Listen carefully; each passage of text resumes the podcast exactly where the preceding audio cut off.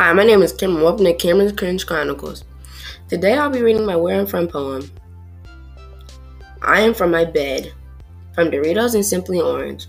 I am from the brick house. I am from the corner, from playing, and from the smell of food.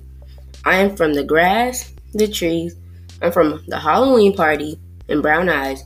I'm from Braisley and Joffrey. I'm from the late family and oversleeping. From think before you speak and you don't have a maid. I'm from aliens and leprechauns. I'm from a hardworking family, from seafood and pizza. From the time my grandparents, my great grandparents got locked in the car. I am from the brick house.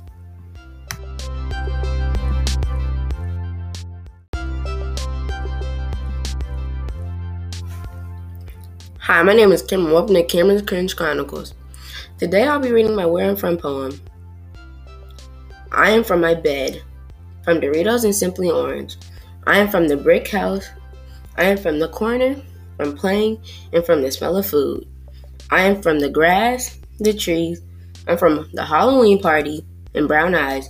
I'm from Braisley and Joffrey. I'm from the late family and oversleeping. From think before you speak and you don't have a maid. I'm from aliens and leprechauns. I'm from a hardworking family, from seafood and pizza. From the time my grandparents, my great grandparents got locked in the car. I am from the brick house.